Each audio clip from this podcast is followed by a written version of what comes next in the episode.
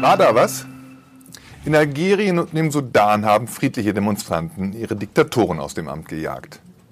Und wir mögen gar nicht so recht hinschauen. Alles schon mal da gewesen, heißt es.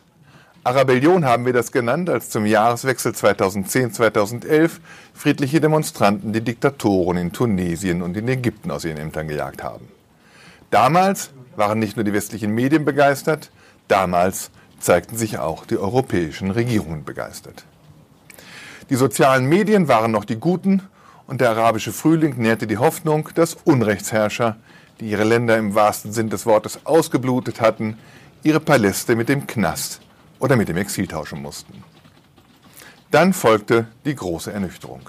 In Libyen und Syrien schlugen die Proteste in Gewalt um, heillose Bürgerkriege waren die Folge. Die Flüchtlingswelle kam ins Rollen und in Ägypten kamen die islamistischen Muslimbrüder an die Macht. Als sich dann in Kairo die Militärs wieder in die Regierungsverantwortung putschten, atmete der Westen auf. Das ist der Grund, warum wir lieber wegschauen, wenn in Algerien und im Sudan die Menschen wieder aufstehen. Wir übersehen dabei, dass die jungen Araber und Afrikaner aus dem Scheitern des arabischen Frühlings gelernt haben. Die Demonstranten halten die Plätze in Alger und Khartoum weiter besetzt. Sie wollen nicht nur die Diktatoren stürzen sehen, sondern auch ihre Diktaturen. Nur auf Unterstützung dürfen sie nicht zählen. Zumindest nicht auf unsere, nicht aus Europa. Zu tief sitzt das Trauma. Berlin und Brüssel kennen in der Ost und in Afrika nur ein Ziel und das heißt Stabilität.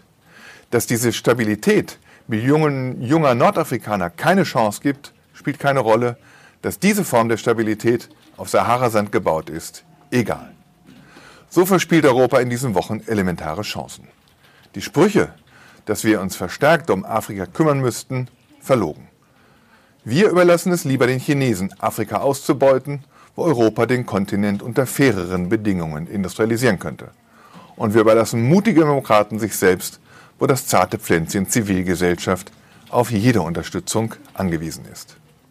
Mein Ratschlag geht an die Wahlkämpfer im Europawahlkampf. Verschonen Sie uns bitte mit den Sonntagsreden von Europa als Garanten für Frieden und Freiheit. Frieden und Freiheit funktionieren nicht, wenn man sie nur für sich selbst reklamiert. Frieden und Freiheit sind auch nichts wert, wenn man sie nur für sich selbst reklamiert.